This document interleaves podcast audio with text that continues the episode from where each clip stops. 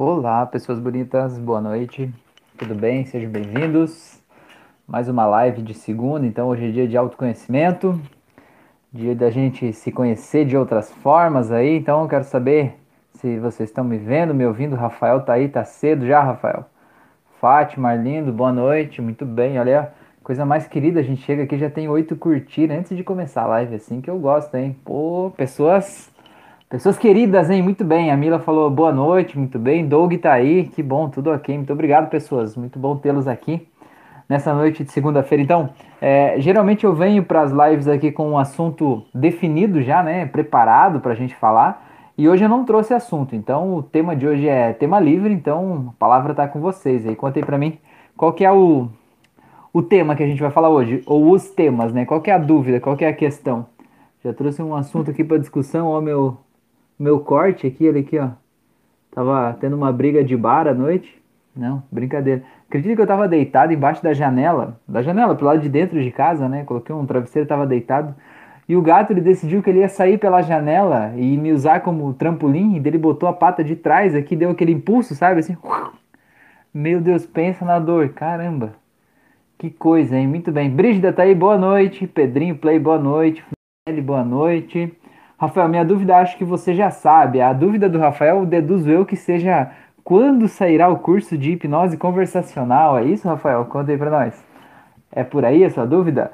O Rafael é o maior apoiador do curso de hipnose conversacional aí, hein? É o maior motivador desse processo. Toda semana ele manda uma mensagem lá. E aí, tá pronto, não tá? Pedrinho Play falou legal, Maria falou boa noite, seja bem-vinda. Tá melhor, Maria? Marlene falou boa noite de Curitiba. Muito bem, Marlene. Um boa noite meu que sai de Balneário Pissarras, aqui em Santa Catarina. A Mina falou que nem dói, né? A unha do gato. Não, não dói, né? Na cara do outro não dói nada. A Ilza, Ilza é isso? Ilza. Boa noite, meus amores. Como vocês estão? Boas energias para todos nós. É isso aí, Álvaro. Boa noite, seja bem-vindo. Pedrinho Play, devo repetir a hipnose sobre o mesmo tema por quantas vezes?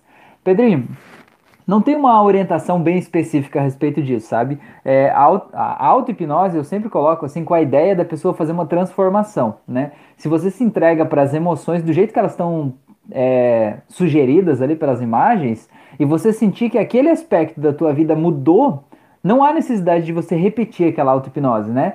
Também não há nenhuma proibição de você repetir.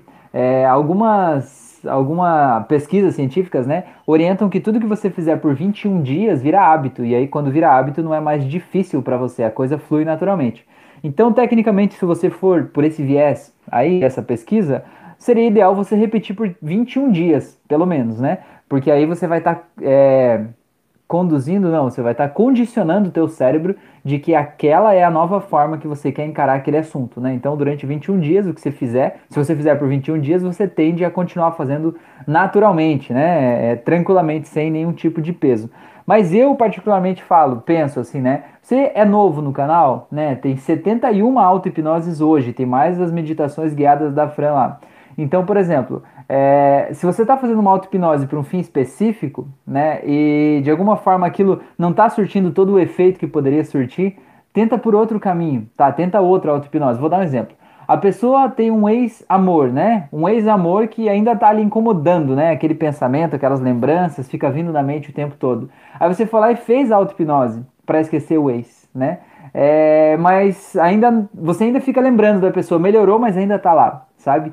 Tenta os outros caminhos que tem aqui no canal. Tenta fazer auto-hipnose para desapego, tenta fazer auto-hipnose para independência emocional, tenta fazer auto-hipnose para afastar a carência, porque às vezes você é uma pessoa carente, né? E é a tua carência que tá te fazendo querer buscar aquela pessoa que você já conhecia, de certa forma, né? Tem auto-hipnose pro medo da solidão, porque às vezes você tem só medo de ficar sozinho. E por isso que você quer estar com a outra pessoa, não pela pessoa que ela é, mas pelo fato de não estar sozinho, né? Então, por isso que eu digo, é, dá uma olhada na playlist e veja as outras. Às vezes, você fazendo outras auto-hipnoses é mais eficiente do que você ficar repetindo a mesma, entende? Então, se eu puder dar uma sugestão é por aí, tá bom? Deixa eu ver o que vocês falaram aqui. Vamos lá, pessoas. Tá. Neiva tá aí, boa noite. Osório falou: Buenas, que história é essa do curso novo? Sei de nada não, Osório, sei de nada. Estamos só levantando possibilidades. Eu não sei se as pessoas têm interesse aqui, né? Estamos só levantando possibilidades. É o Rafael Sublime aí que, que fica me perguntando todo dia quando é que vai ser o curso de hipnose conversacional. Aí, mas eu não sei, ó, mas acho que é só ele que quer Osório, então só estamos levantando possibilidades aqui por enquanto. A Neiva falou, oi gente, beleza. A Maria falou, bem melhor, protesto, também sou grande apoiante do novo curso, ó, já temos dois. É, a Mila falou, Osório, hipnose conversacional. Rafael falou, falou, e aí professor, na live agora fale mais ou menos quando sai o curso. Pois é, Rafael, e agora? Você está me colocando numa parede aqui agora, né? Um paredão de fuzilamento aqui para eu responder, né? Então, ah, não sei, nós estamos trabalhando nisso, né? Estamos trabalhando arduamente nisso. Esse ano com certeza sai, né? Estamos torcendo para ele sair ainda em breve, ainda esse próximo mês agora, porque esse mês já termina no final da semana, é isso, né? Então estamos trabalhando por isso. Mas vamos ver se, se vocês têm interesse também. Não, não adianta eu ficar falando de coisas que vocês não querem, né? O Osório nem tá sabendo desse curso aí de nada, né? É, Pedrinho falou, mas tem problema de mudar o que se sente? Como assim, Pedrinho? Conta aí melhor para mim, só para eu entender. Como assim tem problema de mudar o que se sente? Fala mais detalhes aí para eu saber do que você está falando, amigo. A Neiva falou: Quero saber, Rafael, como volta uma pessoa da indução toque de Charcot? Neiva, você volta normalmente, igual você volta de qualquer outra indução. O único detalhe, né, de qualquer outro transe, o único detalhe é que no toque de Charcot, geralmente a pessoa vai para um transe mais profundo né? E se a pessoa for muito suscetível, você fizer um toque de Charcot muito bem feito e fizer aquela cara de louca na hora de fazer a fascinação ali, né? Aquela cara de maluca, assim, a cara de bruxa, assim, a pessoa pode ir pro estado Sdale logo de cara, né? No toque de Charcot.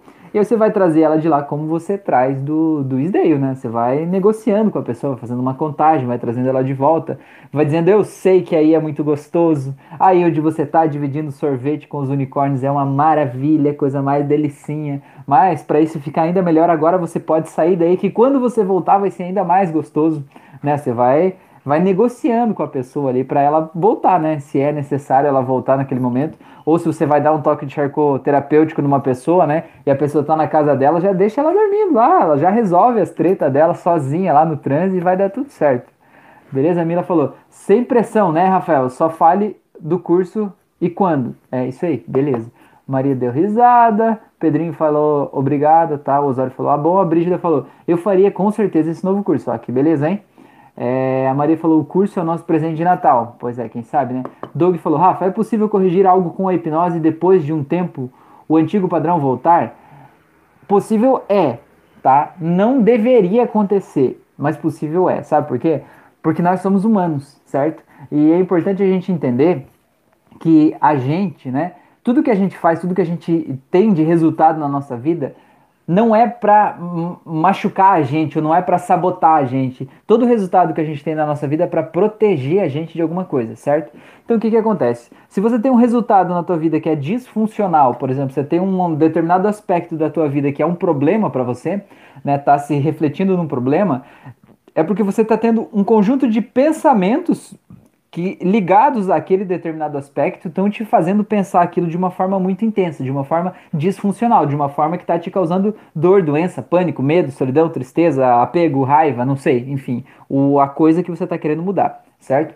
A hipnose, o que, ela vai fazer? Ela vai te fazer pensar diferente sobre aqueles aspectos, vai te fazer entender por que, que você pensa assim, vai reduzir o poder das imagens mentais que te causavam aquele sofrimento, que te levavam para aquele determinado padrão mental, vai aumentar o poder de outras imagens mentais, vai fazer uma ressignificação de, de traumas ou situações antigas que poderiam contribuir com aquele determinado padrão de pensamento, vai fazer uma dessensibilização de gatilhos do dia a dia que fazem a pessoa sentir aquilo ali, né? Então, para aquele momento em que a hipnose foi feita, tá resolvido, certo? A gente acredita assim, pelo menos eu trabalho assim, tem que estar tá resolvido, a pessoa tem que sair dali com a, aquele aspecto da vida dela pronto, certo?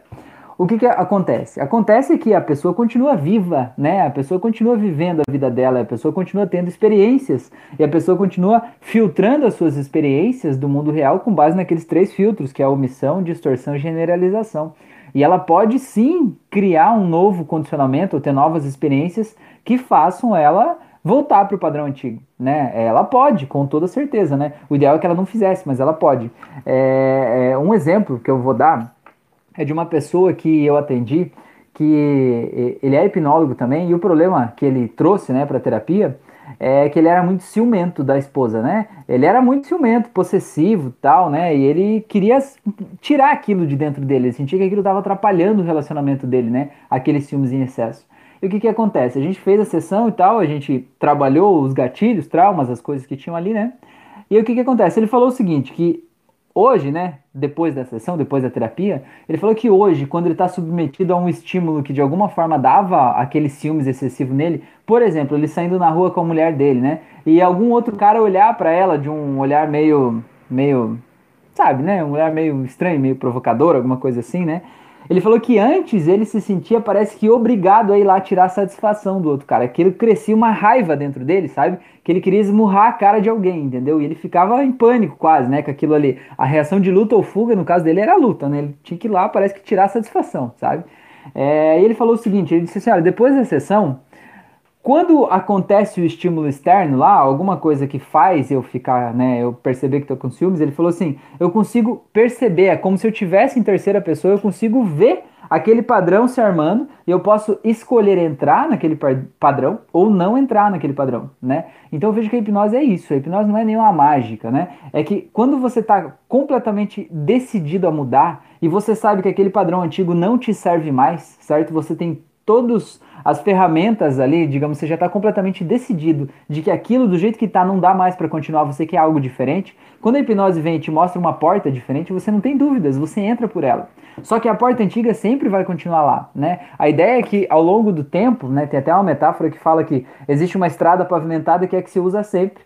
E a hipnose abre uma nova estrada, e às vezes essa nova estrada é uma estrada menor, né? Ainda é uma estrada de terra, uma estrada meio no meio do mato, que ela não está bem clara para você mas você começa a escolher essa nova estrada, porque ela é melhor do que a outra, ela ainda não é mais pavimentada, ela ainda não é a mais larga, né? Ela ainda não é a prioritária, talvez mas você tem uma alternativa. E quando você começa a usar essa alternativa, com o tempo, a outra estrada ela vai fechando, né? Você não passa mais lá, vai crescendo o mato, as árvores vão fechando, e de repente, quando você vê, você só tem a estrada nova ali. Mas no começo você vai precisar querer escolher a estrada nova, né? E você precisa ter a certeza de que você está preparado para deixar aí tudo que você ganhava, os ganhos secundários de estar na estrada, estrada antiga, certo?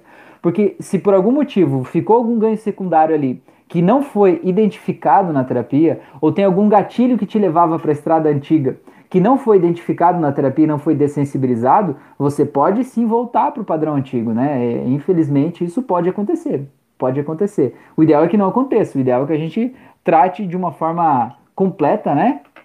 E não fique nada amarrado ali, mas infelizmente pode acontecer sim. Beleza? Então, ah, daí tá, deixa eu falar, só porque eu falei desse caso, pode voltar. Esse cara, por exemplo, ele fala o seguinte: quando a esposa dele vai se arrumar para sair, né, ela vai colocar uma roupa lá que às vezes é mais curta, né? É, e aí ele fala assim que ele antes ele se incomodava demais com a roupa, ele brigava com ela, discutia, queria que ela trocasse. E ele mesmo sabia que isso não dependia dele, né? E que gerava muita discussão, o fato dele querer que ela trocasse de roupa, enfim. Mas ele fala assim que ele me falou um dia assim: "Mas eu confesso para você que um dia eu tava com uma roupa e eu escolhi ficar no padrão antigo para eu ficar bravo, para ela trocar aquela roupa, certo? Então, naquele momento ele escolheu o ganho secundário dele, que era ela ir com uma outra roupa mais comprida, talvez, era maior do que o bem-estar, entende? Então, olha que loucura. Naquele momento ele percebeu que ele podia escolher o caminho novo ou o antigo. E ele optou por escolher o antigo pelo ganho secundário, entende?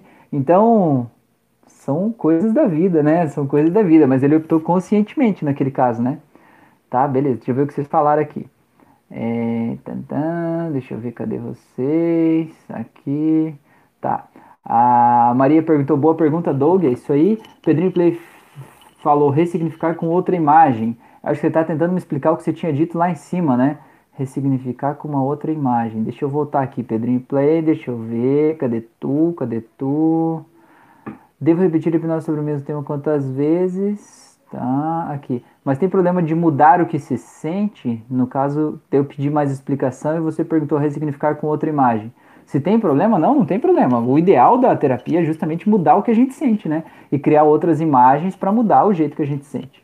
A Neiva perguntou, resolve, resolve sozinha? É, que eu falei do, da pessoa estar tá transe profundo. Mas, Neiva, eu sinto, parece cada vez mais as pessoas elas se resolvem sozinhas na sessão. Eu acho incrível isso, como é que pode? A pessoa vai lá e a pessoa está de frente com o problema, né? Que é o problema dela, né? Eu digo assim, agora deixa o teu subconsciente te mostrar qual é a melhor forma de resolver isso. Cara, e é incrível, as pessoas trazem soluções ali maravilhosas. É, é, já vou aproveitar aqui e vou falar uma outra coisa. é que já que o, o Rafael aí Sublime tá me cobrando do curso de hipnose conversacional, então eu tô conversando com ele ali que é, eu tô eu decidi me, me, me, especializar mais sobre isso, né? Não que eu não faça, eu já faço muitas coisas. Daqui a pouco não precisa nem do transe mais, né? Porque a gente conversa tanto antes que já a pessoa já entra no transe preparada, né? Só para o transe é só uma formalidade para ela, transforma, ela absorver aquela transformação que já aconteceu. Mas enfim, é, aí eu estou estudando, eu estava estudando é, sobre o Milton Erickson, né? E eu comprei até um livro dele. O, tava numa promoção legal de 250 por 24 reais. Eu falei, pô, 10%, mas que legal, vou comprar. Aí eu comprei, o único detalhe é que ele está em inglês, mas a gente vai se virando, né, dentro das possibilidades. Mas então, uma coisa que eu acho muito legal, que é o modelo do subconsciente do Milton Erickson, isso que eu queria compartilhar com vocês. Isso vai ter no curso novo, tá? Vai ter uma aula sobre isso. Mas vocês que estão aqui, né, é nada melhor do que receber em primeira mão, né, essa ideia, assim. Qual é a ideia do subconsciente do Milton Erickson? O subconsciente que a gente usa para hipnose clássica e até o que eu apresentei no, no curso de hipnose clínica, é um modelo de subconsciente o seguinte, né? Que a gente só tem uma parte pequena da nossa consciência que está lá e as informações estão as informações estão no subconsciente, né? E é como se tivesse um fator crítico ali, um senso crítico que você precisa passar por ele, quase como se fosse o porteiro do, do, do prédio, né? O porteiro lá da, da balada. Você tem que passar o porteiro da balada para você entrar na festa, que é o subconsciente, né? E o porteiro da balada você ultrapassa ele com uma indução, né? Com um relaxamento, levando para o trânsito. De alguma forma você é, tira ele de jogada ali para você poder entrar sem o ingresso lá na festa, né? Acessar o subconsciente. Isso é um modelo de subconsciente, né? O Dave Elman, que foi um dos grandes nomes aí da hipnose, ele usa muito esse modelo.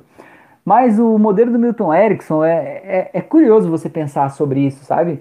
É, o modelo do Milton Erickson é o seguinte: imagina, imagina aí então que o teu subconsciente seja uma casa, tá? Uma casa muito grande, cheia de cômodos, né? Cheia de cômodos. Pensa aí, uma casa gigante, uma mansão cheia de cômodos. Então, para o Milton Erickson, o subconsciente, olha só que loucura. O consciente do Milton Erickson é apenas o que você está tendo consciência agora, certo? Então vamos dar um exemplo. É, você tem consciência dos estímulos da sua mão esquerda, certo? Isso você sabe que a tua mão esquerda existe, que a tua mão esquerda está aí, que ela está presa aí na, no teu braço, né? Você sabe o contato, se você fizer assim com os dedos, né? Como você vai sentir os teus dedos, né? Certo? Isso está no teu consciente. Agora que eu estou falando sobre a tua mão esquerda, você está tendo consciência dela, certo? Mas antes de eu falar sobre ela, você não tinha consciência, embora você saiba conscientemente que você possui uma mão esquerda. Mas no exato instante em que eu falei da mão esquerda, um segundo antes, você não estava consciente dela, certo? Pegou essa? Então, para o Milton Erickson, consciente é aquilo que você está tendo consciência naquele momento. Então, subconsciente seria tudo o que você não tem consciência naquele momento. Entendeu? Deu para pegar a diferença? Então, olha só, imagina uma casa aí toda apagada, toda escura, uma casa muito grande. E aí você tá dentro daquela casa com uma vela, com uma luzinha pequena daquela vela, certo? E aquela vela vai iluminando a casa. Então, de certa forma, para o Milton Erickson, o consciente é o que você está vendo ali na luz daquela vela, certo? E você vai transitando entre os ambientes da casa, levando aquela vela e vai iluminando aos poucos, né? Vai iluminando cada trecho, como se fosse cada compartimento da sua vida, né? Você vai iluminando aos poucos.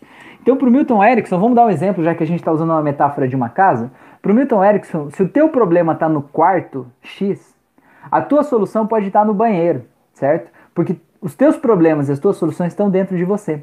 Você compartimenta o teu sistema e você coloca estados de recursos muito positivos em um compartimento e coloca os problemas, digamos assim, um, em um outro compartimento, né? O problema, a situação que você vê como problema, ela está se dando de acordo com a forma com que você está olhando determinados fatos, fatores, estímulos da tua vida que estão num outro ambiente, certo? Então, para o Milton Erickson, a hipnose seria basicamente a possibilidade de você caminhar entre esses ambientes e você levar a pessoa de um estado lá, por exemplo, onde está cheio de recursos positivos lá, digamos que seja o banheiro que você deixou, o recurso positivo da sua vida, né? Você deixou o cheirinho gostoso lá no banheiro, então você deixou lá e o problema está lá no quarto, certo? Então a hipnose do Milton Erickson é você fazer a pessoa transitar e ir do banheiro para o quarto, por exemplo, do quarto para o banheiro, e ela perceber que ali ela consegue pegar o recurso e levar onde precisa estar, tá, entendeu? E de alguma forma tirar a pessoa do foco que ela está tendo do problema e trazer o olhar dela para a solução, que ela tem a solução dentro dessa grande casa dela, né?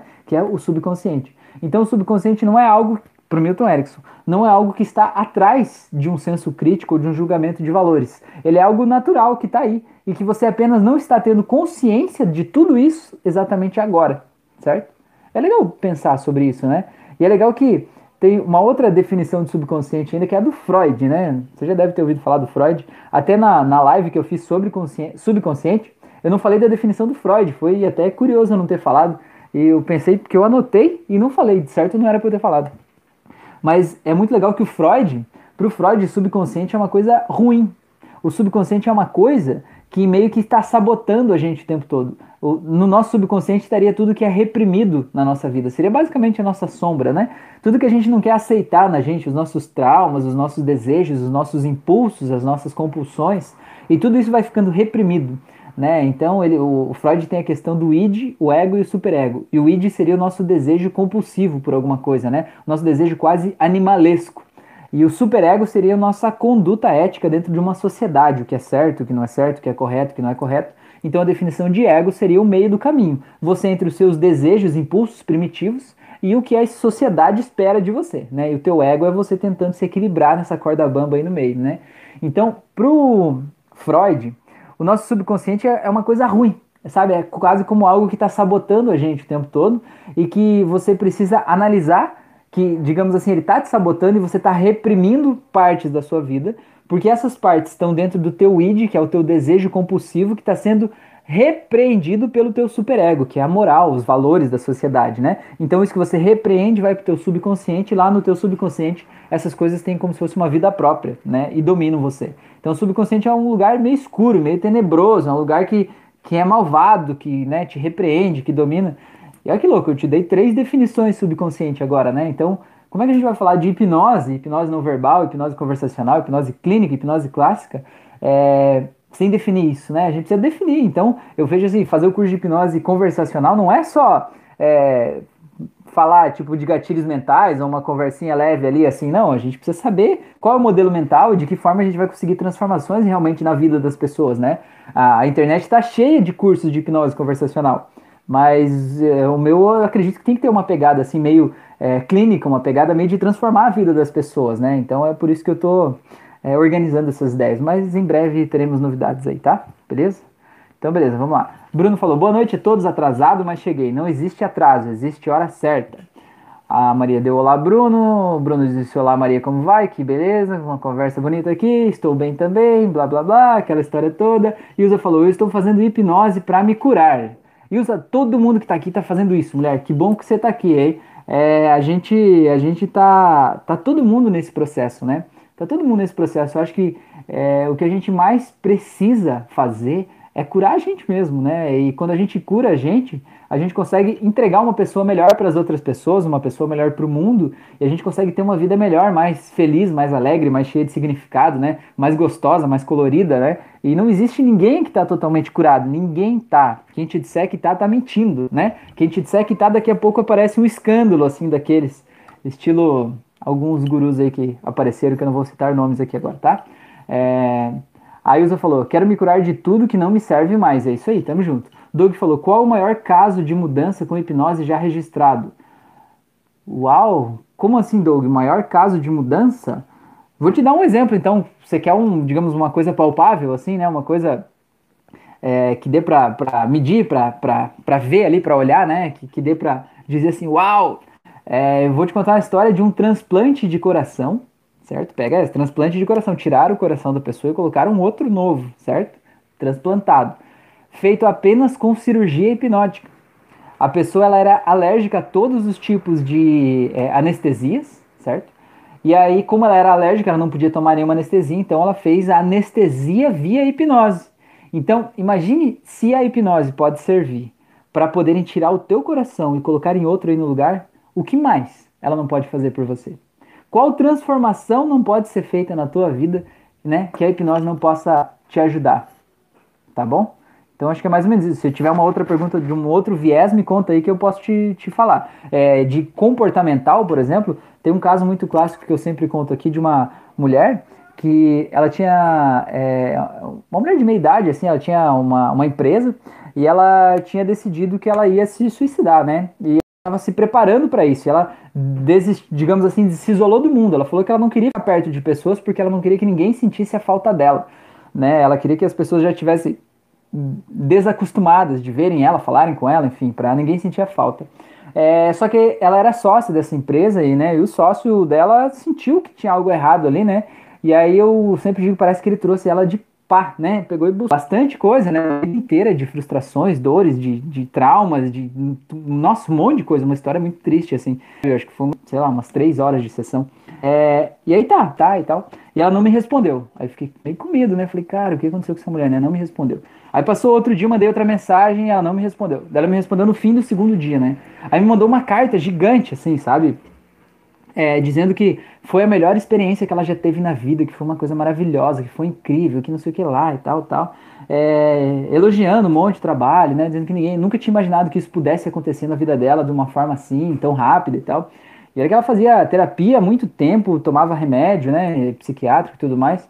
É, e aí, o que, que aconteceu? Um mês depois, ela falou assim: Rafael, eu quero mais uma sessão. Eu falei, beleza, né? Tudo bem, a gente agendou. Aí ela veio. Cara, era outra pessoa. Pensa numa mulher completamente diferente, de salto alto, maquiagem, sabe? Com o cabelo arrumado, né? É, com uma roupa que dava pra ver que era nova, sabe? Que tipo, ela redescobriu o prazer de viver, redescobriu sua autoestima, assim. E ela conta que ela tinha. A empresa ela tava com vários problemas, né? Financeiros, estava praticamente falindo e tal. E aí passou um tempo, quase um ano depois, ela entrou em contato comigo por um outro motivo, né? Ela, ela viu que tinha uma pessoa que trabalhava com ela que estava com um problema mais ou menos no mesmo caminho que ela teve antes. E ela me ligou e falou, Rafael, preciso que você ajude a pessoa aqui. Aí, beleza, né? Aí ela me falou assim, Rafael, você não acredita, aqueles problemas financeiros que eu tinha lá com a empresa e tal, assim, eles simplesmente desapareceram, assim, eu nunca tive tanto dinheiro como eu tenho agora. Por quê? Porque a nossa cabeça cria a nossa realidade, entendeu? A empresa dela estava demonstrando o estado emocional que ela estava, né? Tava. A vida externa dela estava mostrando a realidade interna. E quando ela mudou a realidade interna, ela permitiu que a vida mudasse, né? Então, para mim, esse é um dos maiores casos de transformação, não desmerecendo todos os outros, porque eu já atendi muitas pessoas. E tem muitas histórias incríveis aqui. Eu atendi uma história esses dias é, que eu até pensei em escrever a história lá no meu grupo de alunos do Facebook, dos alunos de hipnose clínica. Eu conto algumas histórias, né, de, de terapias, de tratamento. Eu nunca conto a história toda, mas eu sempre conto um trecho, só para servir como exemplo de, ah, nesse caso aconteceu isso e eu tratei dessa forma, né, para ser um, um, case, né, para de repente, se você, enquanto aluno, é, se deparar com uma situação assim, você já tem uma, digamos, um, um parâmetro ali, né, uma baliza.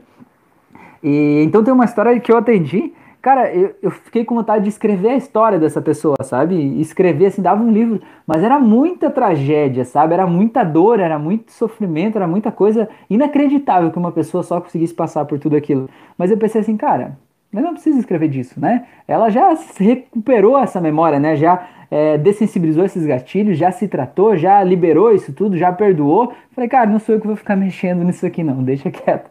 Então é mais ou menos por aí. Se, se a tua pergunta era em outro sentido, manda aí que de repente a gente pode amarrar de outro jeito. A Maria falou: consegui pôr a live a dar na TV. Aí, ó, que beleza, tô grandão na TV aí então, Maria, coisa boa. Adilson, boa noite, seja bem-vindo. Bruno, nesse negócio das pessoas fazer sozinhas, no curso você fala sobre uma paciente que criou a solução do medo de altura conversando com uma águia. É... Camisa hipnótica é essa, hein? Não sei se é só eu que reparei nisso. Parece que a estampa está mexendo sozinha. Pois é, e o fundo também, né? Tem umas bolinhas e a camisa também tem uns desenhos aqui, né? Vou ficar me mexendo assim, só para ficar mais maluco, né? É, então, Bruno, esse aí é um caso também. A moça tinha é, fobia de altura e ela entrou numa. Né, ela foi no subconsciente dela, foi criando a imagem, né? Ela disse: Agora eu tô vendo uma ponte. Eu falei: Ah, beleza, e você tá com vontade de subir nessa ponte? Ela falou: Eu tô, então vai. Aí ela começou a subir na ponte, começou a caminhar e de repente a ponte começou a se desfazer embaixo dela. Né, e ela foi se desfazendo, se desfazendo, e aí ela ficou em cima de uma nuvem, ela estava de pé na nuvem, e ela falou que ela estava sentindo muito feliz de estar ali na nuvem. Aí de repente aquela nuvem foi se desfazendo e ela achou que ela ia cair, e dela não caiu, ela ficou flutuando e ela descobriu que tinha asas e ela bateu as asas e saiu voando. E eu fiquei olhando e falei: "Meu Deus, o que, que eu precisava fazer? Botar a mulher em transe e, né, e ajudar ela, né?" É, o Milton Erickson falava muito, né, que é, chama de é, acompanhar e conduzir, né? Você acompanhar a pessoa, né, aonde ela está e conduzir ela conforme o que dá para ser conduzido ali, que o resto do subconsciente vai criando, né? Então tem coisas muito incríveis assim, sabe? Eu acho muito legal. A hipnose é muito legal porque ela abre a mente da gente para coisas maravilhosas. A Neiva, estou feliz, hipnotizei minha sobrinha, agora há pouco, rapidinho, ela colou a mão na cabeça, colou na cadeira e no chão. Soltei um pé só. Agora espero que ela venha fazer a terapia dos sentimentos. Você soltou um pé só e deixou o outro lá, mulher? É isso? Deixou ela colada com o pé no chão, mulher? Vai soltar o outro lá, meu. Rafael, o Rafael já deu a primeira aula do curso de hipnose conversacional agora. Pois é, então, já, já fica esse modelo subconsciente. Caroline, boa noite, Rafael, pessoal, boa noite, Carol, seja bem-vinda. Fátima falou, essa sua camisa foi proposital, não é? É, pois é, concentra aqui na minha camisa, concentra nesse botão aqui, ó, tá vendo? Olha bem para esse botão aqui. 3, 2, 1, durma. Deixa eu ver aqui. É, o Doug falou, eita, tá. A Ilza falou, eu amo escutar você, um aprendizado incrível. Que bom, fico feliz que você goste, muito bem. Maria falou, isolamento social. É padrão de pessoas com ideação suicida? Isolamento social é padrão de pessoas com ideação suicida? Está me perguntando isso ou está me falando, né? É, eu já atendi pessoas que tinham ideias suicidas e que não estavam isoladas, né? Estavam continuando sua vida normal, mas com a sensação de qualquer dia eu não volto mais, né? Qualquer dia eu vou seguir por outro caminho, assim. Mas existem pessoas que se isolaram também. Eu não sei se é um padrão, assim, né? Eu não estou aqui para categorizar nada. eu estou aqui só para ajudar as pessoas que chegam até mim. Renata com TH, cheguei, boa noite, seja bem-vinda. Wellington Augusto de Goiânia, Goiás, muito bem. Nereida falou, boa noite, atrasada. Ninguém está atrasado, gente, vocês estão na hora certa. O Wellington falou boa noite, a Fátima colocou uns zezinhos ali do, do meu durma da camisa, né? Legal. A Maria falou que é uma pergunta. Então, Maria, eu não sei te dizer necessariamente, né? É, não sei te dizer se isso é um padrão ou se isso não é um padrão, né? É, algumas pessoas que eu atendi estavam mais isoladas e algumas não estavam, né? Então, depende de cada caso. Eu acho que depende muito da história de cada pessoa, né? Clemente falou boa noite, seja bem-vindo, Clemente. Muito bem. Depende muito da história de cada pessoa e depende de como a pessoa olha a vida, né? Depende de como a pessoa sente as coisas da vida, né? Então, eu acho que é, é mais ou menos por aí, assim. Tá? Gente, vocês têm mais alguma dúvida? Não, estamos em. Passando de meia hora de live aí. Vocês têm mais alguma dúvida, mais alguma pergunta? Tem alguma coisa que eu falei aqui que, que, que, que não ficou claro? Tem alguma coisa que vocês querem saber? Que vocês não querem saber? Que tal? Doug perguntou: a hipnose trabalha só o sub ou o inconsciente também? Doug, então, essa pergunta é uma pergunta de. de. como é que eu posso te dizer? De categorização, assim. No, na hipnose que eu uso, no modelo de mente que eu uso, eu chamo assim: consciente é o que eu tenho consciência. E subconsciente é tudo que está abaixo da consciência, inclusive o inconsciente. Tá? Então, no modelo que eu uso, eu trato assim. Existem categorias que chamam o inconsciente apenas dos aspectos involuntários, os aspectos que, digamos, não dependem da nossa consciência. Por exemplo, é, os músculos que precisam ser movimentados para o seu coração bater certo? Tem uma parte do seu cérebro, né? Existem neurônios que enviam esse estímulo para os músculos fazer o teu coração bater e bombear o sangue. Mas você não tem controle sobre esses músculos, certo? Você pode controlar as imagens mentais que geram emoções e essas emoções afetarem o funcionamento desses músculos, fazendo o coração bater mais rápido ou mais devagar. Mas você não consegue controlar o teu músculo do coração para ele fazer mais devagar ou mais rápido, ou ele parar, né? Vocês não, vou me concentrar agora, eu vou parar o músculo do meu coração aqui agora, né? É, não, isso infelizmente, ou felizmente, né? Não sei, enfim, não dá, né? Então aqui na hipnose a gente chama de subconsciente tudo que está abaixo da consciência, incluindo subconsciente e inconsciente também, tá bom? Beleza? Vamos ver, vamos ver, vamos ver, vamos ver. Tá. Renata falou: qual o tema da live de hoje? Tava olhando o título ali, tava só live de segunda. É isso aí, Renata. É a live de segunda. Renata, sem tema hoje, é tema livre. O, o tema quem decide hoje é você, tá? Então manda aí o tema aí que nós estamos, estamos aqui para responder dúvidas hoje, tá? É, a última live que eu fiz sem tema foi uma das mais incríveis, né? Que a Mila perguntou ali sobre a definição de Deus para cada um, cara. Foi uma live gigante, né? Foi muito massa. Neiva falou: quando a pessoa passa por uma regressão, tem algum problema de contar depois? Algum problema ela contar depois? Algum problema ela contar depois, ela contar para quem? Tipo, por exemplo, digamos você, Neiva, fez uma sessão comigo de regressão, certo? Aí eu acessei memórias da minha infância. Aí você está perguntando se depois que a sessão acabou, se tem problema eu falar sobre as memórias de infância que eu acessei na regressão. É essa a pergunta? Eu vou esperar você me responder, daí eu te respondo na resposta, tá bom? Marlene falou: está bem desfocada a sua imagem, mas isso nem tem importância, estou ouvindo bem. Tenho que agilizar a concluir os dois cursos para fazer o próximo. Estou junto, grata. Que bom, Marlene, que bom, que bom que você está lá. Vamos lá, vamos fazer. Você está fazendo da clássica primeiro, né, Marlene? Maria falou: mas faz um certo sentido as pessoas isolarem-se pelo que tanto anseiam e para não magoarem os outros ou não deixarem ninguém com sentimentos de culpa. Pois é, mas de certa forma, a pessoa que percebe que o outro se isolou, quando, né, se o outro vai lá e comete suicídio, ela se culpa do mesmo jeito, porque ela se culpa assim, a pessoa já deu sinais, né, de que ela precisava de ajuda e eu não fui lá, eu não fiz nada, eu não tive lá e tal, né? É, às vezes ela se culpa mais até do que se tivesse vivendo uma vida normal, assim, do tipo, meu, a pessoa tava aqui ontem, tava tudo bem, ou parecia, né? Sempre tá tudo bem, né? Pra fora, fora da casca sempre tá tudo bem, né? Então, sei lá, eu, eu vejo dos dois lados, assim, né? Caroline, Rafa, hipnose para emagrecimento é um tema bem interessante. Eu vi um pouquinho da live que você fez uma vez, mas não consegui ver tudo. É, eu não fiz uma live específica de emagrecimento, né? Mas eu falei sobre emagrecimento em uma live, né? é, de repente é legal a gente fazer, né? Quem sabe a próxima segunda, até vou anotar aqui então, live da próxima segunda, então, é sobre emagrecimento. Beleza. Já me pediram aqui é, para fazer uma auto-hipnose para emagrecimento. Já me pediram também para fazer uma auto-hipnose para compulsão alimentar, que de certa forma são complementares, né?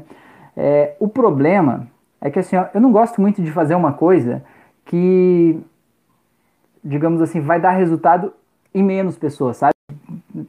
como é que eu posso dizer? Eu não posso te dizer que não vai dar resultado em pessoas, mas é que assim, é, compulsão alimentar e emagrecimento são coisas extremamente complexas, sabe? Tanto que se você vai fazer uma sessão de hipnose para emagrecimento, você não vai encontrar ninguém que vai fazer uma sessão só, porque emagrecimento é um acompanhamento, né? A gente tem a, um hábito, eu não sei se acontece com vocês, né? Mas com a minha família foi muito claro isso. É, como é que, o que, que é mais importante que tem numa festa? Comida, né? O que, que tem numa festa de aniversário que é mais importante? O bolo, né? As pessoas se reúnem no final de semana para quê? Para comer, né? A pessoa, você vai lá visitar a mãe, a avó, a tia, ela quer te agradar, o que, que ela faz? Comida, né? A pessoa, a criança fica doente, aí, ai, tadinho dele tá doente e tal, vamos dar o quê? Vamos dar chocolate para ele que eu acho que ele vai melhorar, né? É, ah, tirou uma boa nota da escola, fez uma coisa muito legal, ah, então vamos dar um prêmio aqui, o quê? Uma comida, né? Tipo, ah, se você fizer o dever de casa todo certinho, eu vou te levar na sorveteria, é, é, é, a comida ela está embrulhada no nosso sistema de recompensas, né? Pare para pensar, quantas vezes na vida você foi recompensado com comida, certo? Então você está vivendo a vida e na tua vida hoje tem algum tipo de frustração, de ressentimento, uma sensação de que a tua vida saiu dos trilhos, que você não está onde deveria estar, tá, é, tem ansiedade na tua vida, você se sente abandonado, né? Você sente um mal-estar, você se sente jogado para baixo.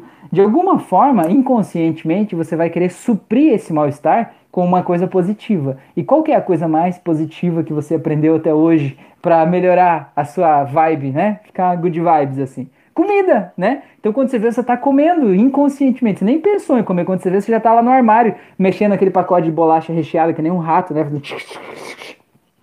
É, é meio que automático. Então, a gente pode dessensibilizar gatilhos, só que eu vejo que o tratamento de emagrecimento seria justamente a pessoa parar olhar para aquela minha playlist que tem lá e ver, cara, o que disso aqui, olhar com, com coragem mesmo, sabe? O que disso aqui pode se aplicar a mim? E fazer tudo aquilo, um seguido do outro, né? Tem até uma auto-hipnose lá para troca de hábitos alimentares. Digamos que tem um alimento específico que você gosta de comer e não queria mais comer. Ou tem uma outra coisa que você queria gostar de comer e não gosta, né? Vou dar um exemplo. É, você gosta muito de chocolate e não queria mais gostar tanto de chocolate. E ao mesmo tempo você não gosta de salada, mas você queria gostar mais de salada. Então aquela auto-hipnose é para isso, para te ajudar a mudar esses hábitos alimentares, para que você sinta prazer comendo comidas que talvez antes você não sentiria, né? E diminua um pouco o prazer das comidas que te davam mais prazer.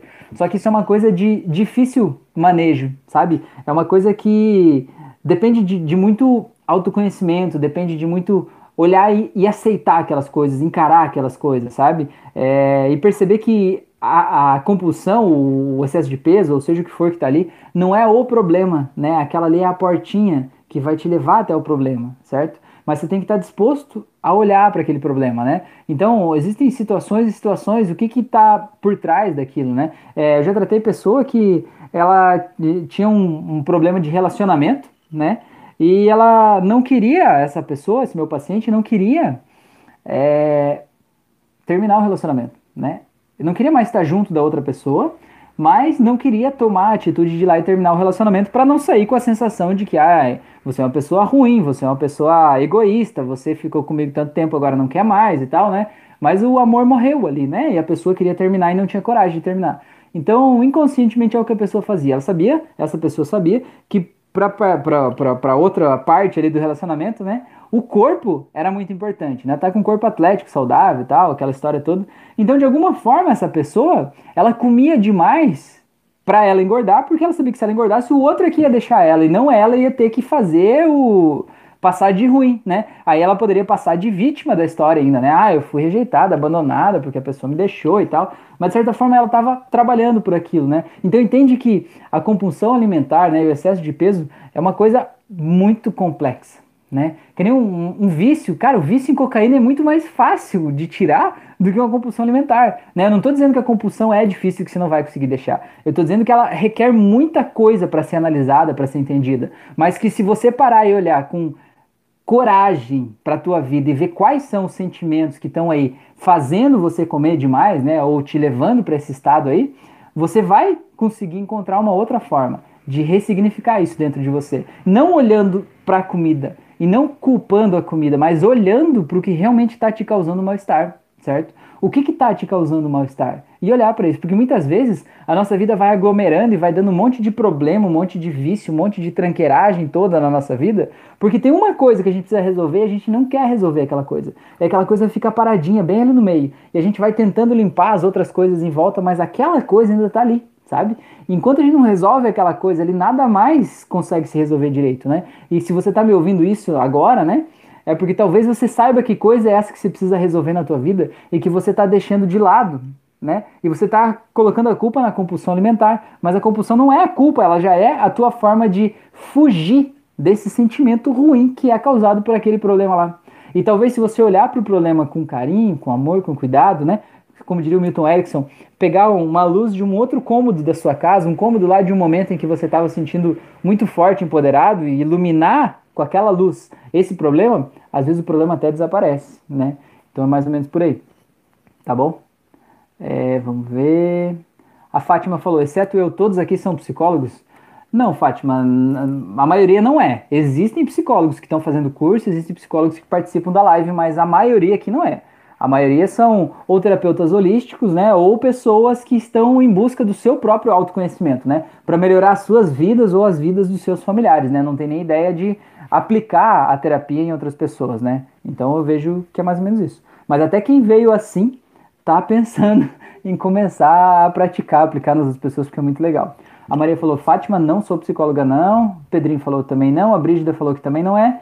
é. Clemente falou, o luto pela perda de um animal de estimação, como ajudar se a pessoa quer a todo custo que ele esteja no céu? Quer a todo custo que ele esteja no céu. O animal de estimação, no caso, é isso? A pessoa quer que ele esteja no céu. Clemente, olha só. É, perdas, né, lutos, é, são fases complexas na vida da pessoa, porque muitas vezes a pessoa precisa viver aquele sentimento, né? É, e a gente não pode desmerecer o fato de ser um animal de estimação, porque para a pessoa que está em luto, aquele animal é o filho dela, entende? É um ser humano igual se tivesse morrido um filho, um irmão, um pai ou uma mãe, entende? Então a gente não pode julgar e dizer, ah, é só um animal de estimação. Não é, para ela não é, certo? Então o primeiro passo é esse. E o segundo passo é que você precisa ver, entender assim, né? Que de alguma forma existem muitas imagens de dor associadas àquele animal, certo? Imagens talvez de quando ele ficou doente, imagens do enterro lá, imagens de doença, de dor, de sofrimento, de coisas do tipo, imagens da pessoa em si se culpando pela morte do animal, achando que ela não fez o suficiente, que ela não foi boa o suficiente, que ela de alguma forma é, poderia ter feito mais, se ela tivesse agido de tal jeito seria diferente, né? Tá se culpando. Então o que você precisa fazer? Você precisa diminuir o poder dessas imagens ruins ou apagar elas da mente da pessoa e aumentar o poder dos bons momentos, para ela lembrar daquele animal pelos bons momentos que viveram juntos, sabe? E aí quando ela acessar as memórias dos bons momentos, você vai ver que a pessoa vai começar a sorrir. Ela até pode chorar no começo, mas ela vai sorrir.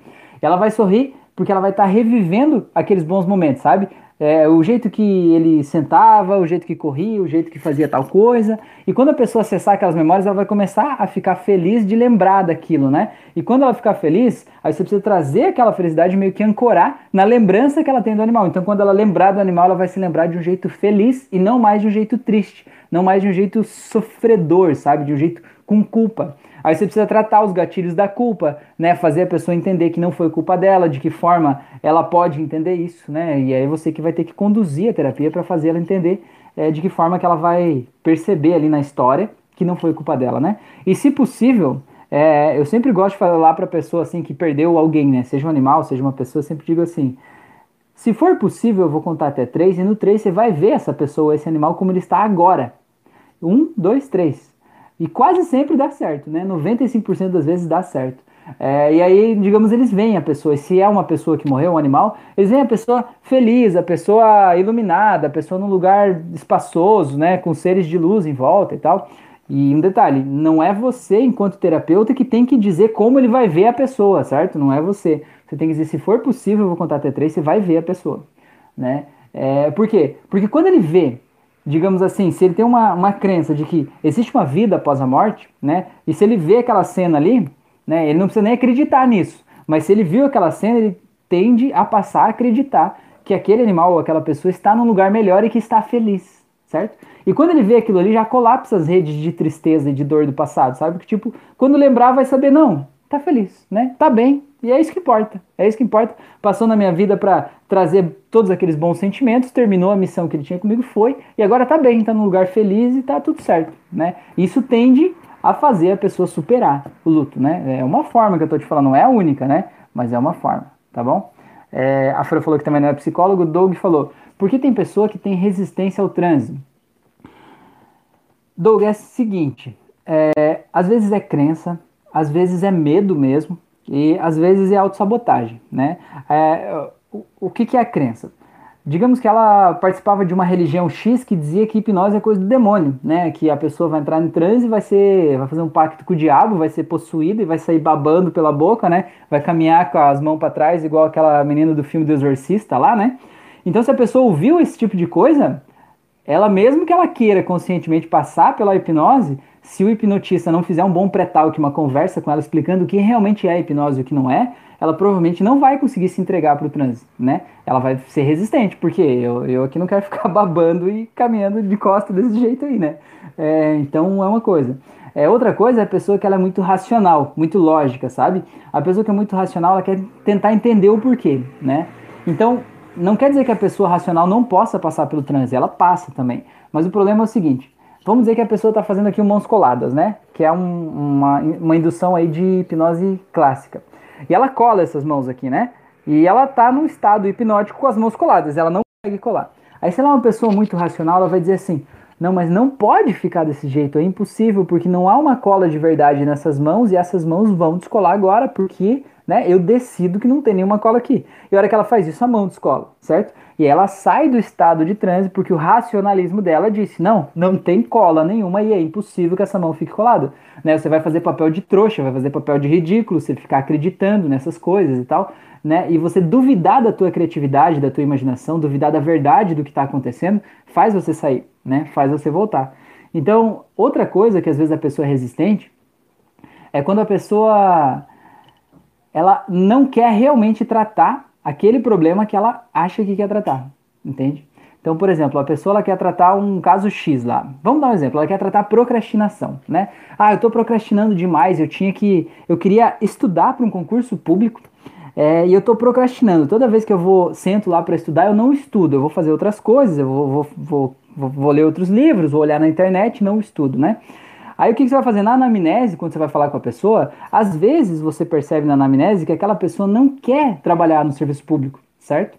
Você percebe que aquela pessoa tem uma alma de artista, sei lá, uma alma livre, né? E ela tem vários exemplos negativos de serviço público, né? Ou ela já trabalhou e ela não quer mais aquilo para a vida dela, né? Que a alma dela é empreender, é fazer outra coisa, sei lá, não sei, né? Viajar o mundo no mochilão, sei lá, né? E aí na anamnese você percebe isso. E às vezes aí você vai fazer o a hipnose, e você fala com a pessoa só de perguntar para ela, mas você acha que realmente você quer trabalhar no serviço público? Você acha que isso é o, o teu caminho, né, o caminho da tua alma?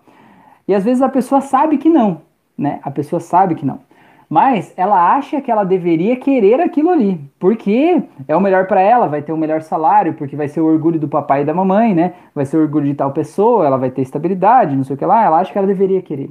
Então, nesse tipo de pessoa, se você vai para o transe, às vezes por ter perguntado isso no começo, você vai para o transe, a pessoa pode achar que você talvez no transe vai querer tirar dela o desejo de passar no concurso público, entende?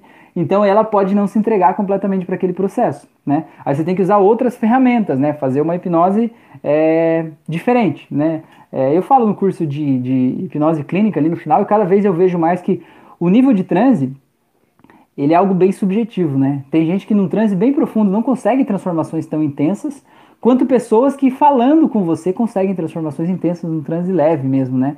Então é uma coisa, uma coisa muito louca isso, assim. Então existem vários fatores que podem fazer a pessoa ou não entrar em transe ou simplesmente sair de lá. É, a Fátima falou, já não me sinto de fora. É, a Fátima falou live sobre toque, então acho que você já me falou, né, Fátima? Toque, né? Toque, eu vou anotar aqui. Eu até já tenho anotado toque lá, mas vou anotar de novo. É, a Maria falou: Fátima, somos uma família, ninguém do lado de fora, todos juntos. Exatamente. Todo mundo junto aqui, né? Estamos todo mundo com a mão dada pro coleguinha aí, tá? Dá a mãozinha pro coleguinha e vamos junto. É, a Fátima falou: obrigado pelo acolhimento, Maria. O Pedrinho falou: você podia fazer.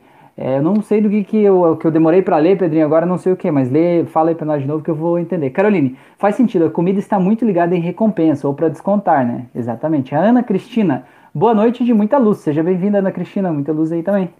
Pedrinho, Emagrecimento, sim, seria ótimo. Tá, Fá Maria. Fátima, todas as pessoas aqui são assim. Renata, cá, nossa senhora, isso foi uma tosse? Sei lá.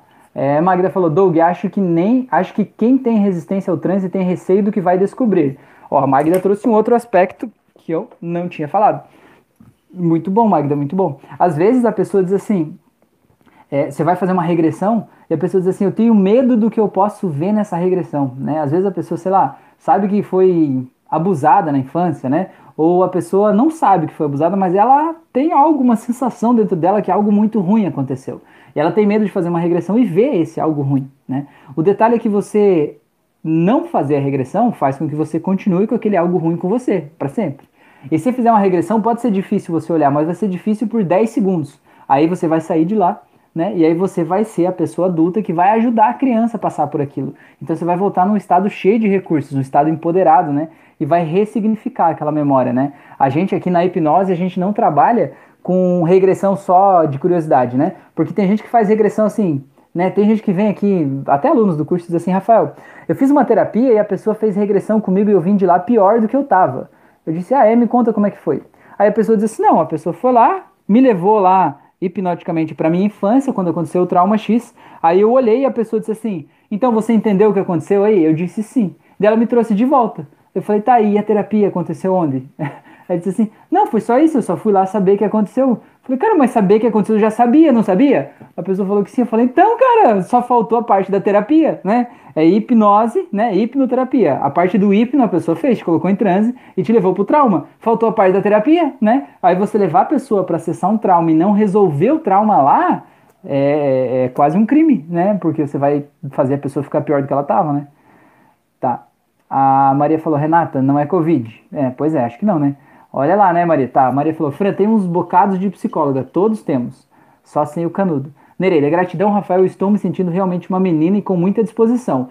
E, e quando o raríssimo gatilho quer disparar, faço o que falou e tudo some e fico muito bem novamente. Renasci novamente. Olha só que depoimento lindo da Nereida, né?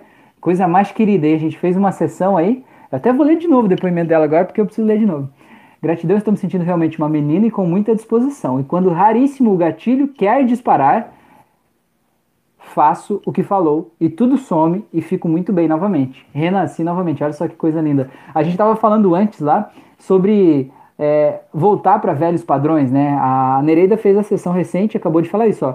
O gatilho ainda dispara em alguns momentos, certo? Mas quando o gatilho dispara, ela ativa a âncora que eu entreguei para ela. Ela diz: Não, eu vou ficar aqui nesse estado emocional. Eu quero o caminho novo certo? Eu sei como é estar tá lá no caminho antigo e eu não quero mais isso para mim. Ela já está decidida, entende? Então ela não é uma pessoa que vai voltar para aquele padrão emocional antigo porque ela já decidiu, entende? Agora, se ela não tivesse decidido e um gatilho disparou, a pessoa pode entrar naquele gatilho e dizer: Ah, eu sou sofrida mesmo, a minha vida é desse jeito, mudanças são demoradas, eu não posso mudar de uma hora para outra, a vida é assim, a minha história é triste e tal. E beleza, tá bom, tá tudo certo.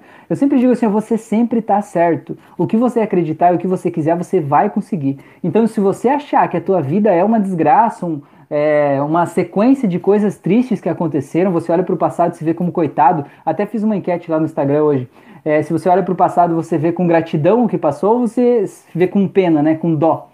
E se você vê com pena e você se sente um coitado, né? uma vítima do mundo, você vai se comportar como uma vítima. Você vai ter cada vez mais motivos para ser vítima do mundo, de você mesmo, né? Então, tá na hora de reescrever essas histórias aí e mudar a tua história, né? Certo? É, Leonardo, boa noite, Rafael. Vi esses dias um livro que dizia sobre Jesus ter sido hipnólogo. O que acha disso? Leonardo, é... aí se me coloca numa saia justa, hein? É assim. O que, que é hipnose? Né? Hipnose é basicamente a gente rebaixar o senso crítico, tá? Por uma visão, a visão que eu acredito hoje, né? O que, que é o, o, senso crítico? É os teus valores, julgamentos, o que pode, o que não pode, o que é certo, o que é errado, o que é possível, o que é impossível, certo? Então imagine que você tem uma doença, né? Como acontecia com os milagres de Jesus lá, a pessoa ela, ela via antes, em um determinado momento da vida, ela ficou cega, certo? Né? Ela ficou cega. E quando ela se aproximava de Jesus, Jesus ia lá, passava a mão, sei lá o que ele fazia lá, e a pessoa voltava a enxergar, certo? Agora, imagine o senso crítico de uma pessoa que tem uma deficiência visual, ela dizer assim: será que eu posso voltar a enxergar? Certo? É, o senso crítico dela vai dizer, é óbvio que não. Né? Você enxergava, perdeu a visão, você nunca mais vai ver, é desse jeito, né? E vai fazer exames médicos e vai ter laudos, exames e um monte de coisa dizendo que não, é desse jeito, a tua perda de visão é permanente, é desse jeito, acabou, certo?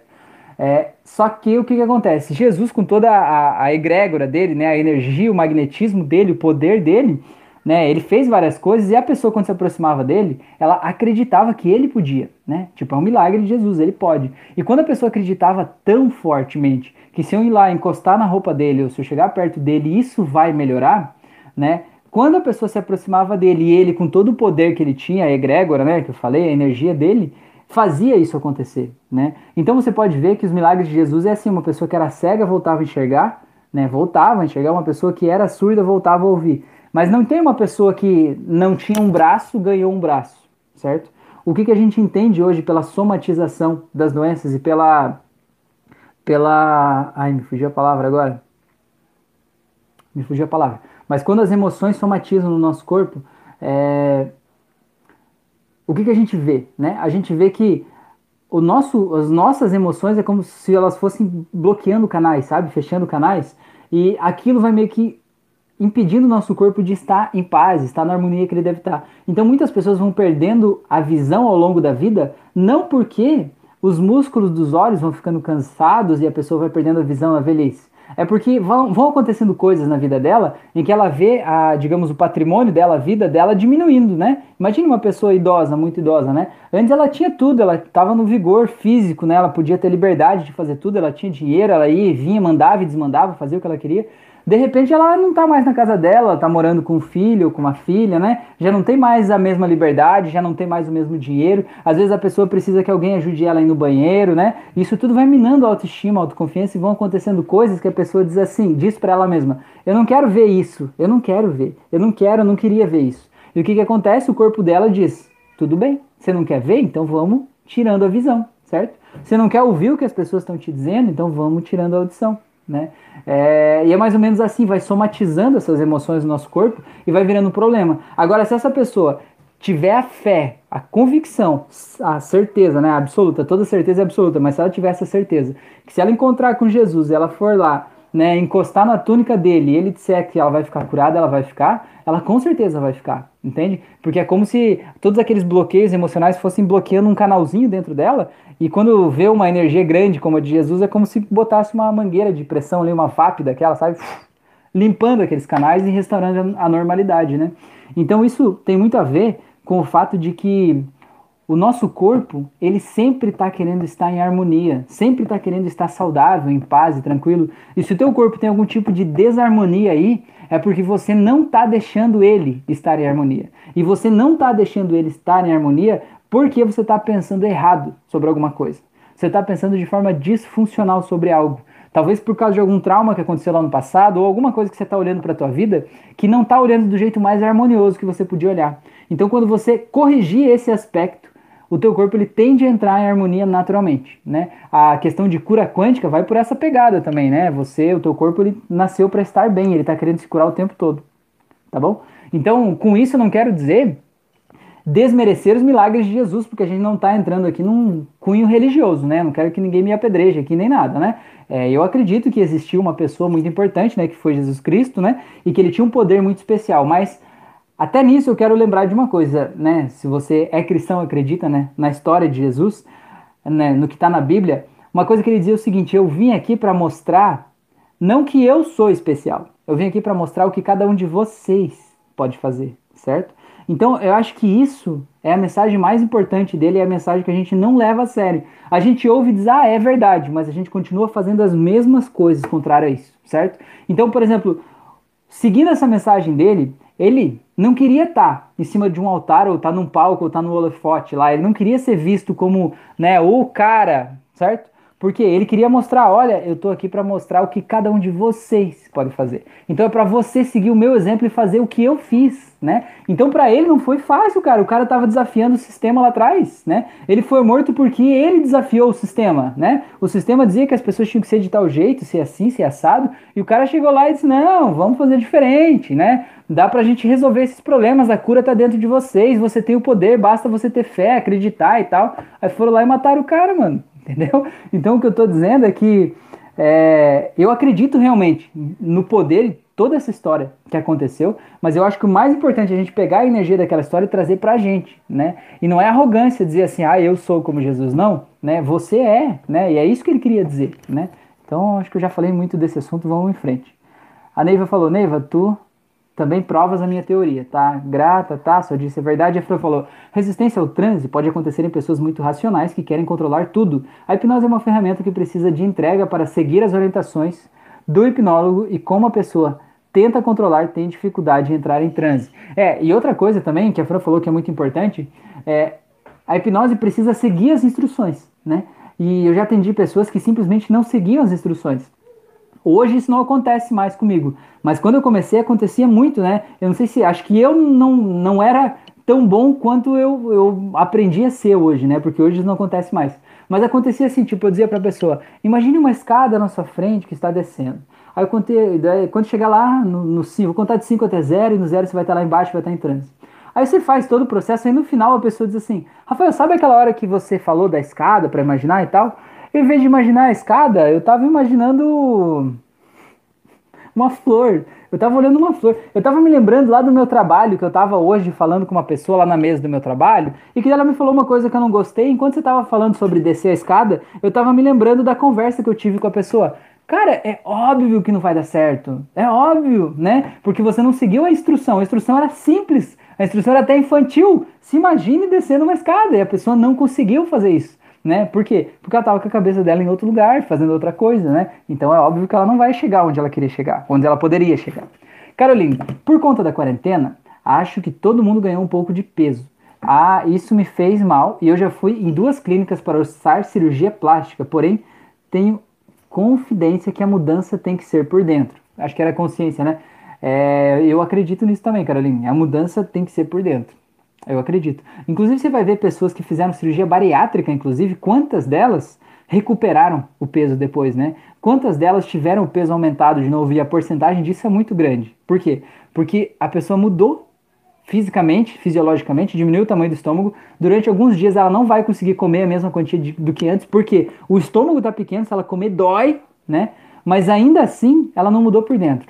Ela ainda está querendo é, descontar as frustrações do dia a dia na comida, porque é o único jeito que ela sabia fazer isso, né? Ela ainda está querendo é, ter algum tipo de recompensa na comida, né? Então, é, existem coisas complexas, né? Existem coisas complexas. Por exemplo, eu fiz uma sessão uma vez com uma moça que ela queria, assim, para emagrecimento e tal, né? A gente fez a sessão e aí no outro dia, um tempo depois, ela, não, no outro dia, ela me contou assim, eu saí da sessão e eu fui numa sorveteria com buffet livre, né? Para comer um monte de coisa, assim, né? Aí eu digo, tá, tudo bem, né? Se você não queria mudar, você não precisava nem ter procurado uma sessão, né? Tá tudo certo, né? O caminho antigo você já sabe como é, certo? Você já tem esse caminho. E não existe hipnose que vai bloquear o caminho antigo, porque é um caminho que está dentro de você, ele sempre vai existir. A hipnose vai te abrir um novo caminho, mas você tem que ter a força de coragem e a determinação para seguir pelo caminho novo, né? Senão não adianta, ninguém pode te mudar, só você mesmo. Beleza? A Magda falou, verdade, Fran, queremos controlar até a cena que vem em nossa mente durante o transe. A Fátima falou, verdade, parei de fumar há 40 anos, mas a compulsão alimentar tá difícil. Ou faço jejum ou como muito. Animal de estimação para minha família, tão amado quanto. Ainda sinto a falta da minha cachorra que morreu há 8 anos. Pois é, eu digo, a gente não pode desmerecer a dor do outro, né? É, cada um vive o seu próprio mundo ali dentro. Então, Fátima, o fato que, de você fumar lá atrás provavelmente já era para descontar alguma ansiedade, alguma coisa, né? E quando você parou de fumar, talvez você já passou a, uh, o que você descontava na, no cigarro, passou a ser descontado na comida, talvez, né? E isso veio sendo alimentado aí, né, ao longo da vida.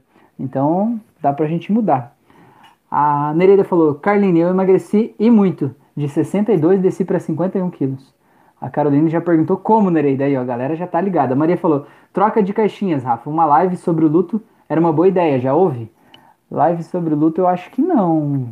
Acho que não, não me lembro, acho que não. A Nereida falou: estou muito abaixo do peso, minha altura é 1,67. Clemente falou: que ótimo, obrigado. Neiva falou: Nereida, tem algum sentimento aí de fuga? A Ilza deu risada. O Guilherme, boa noite, seja bem-vindo, bem-vindo, Guilherme. Ó, o Guilherme falou, cheguei atrasado, mas cheguei. O Guilherme da outra vez, a gente tava fazendo live aqui, ó.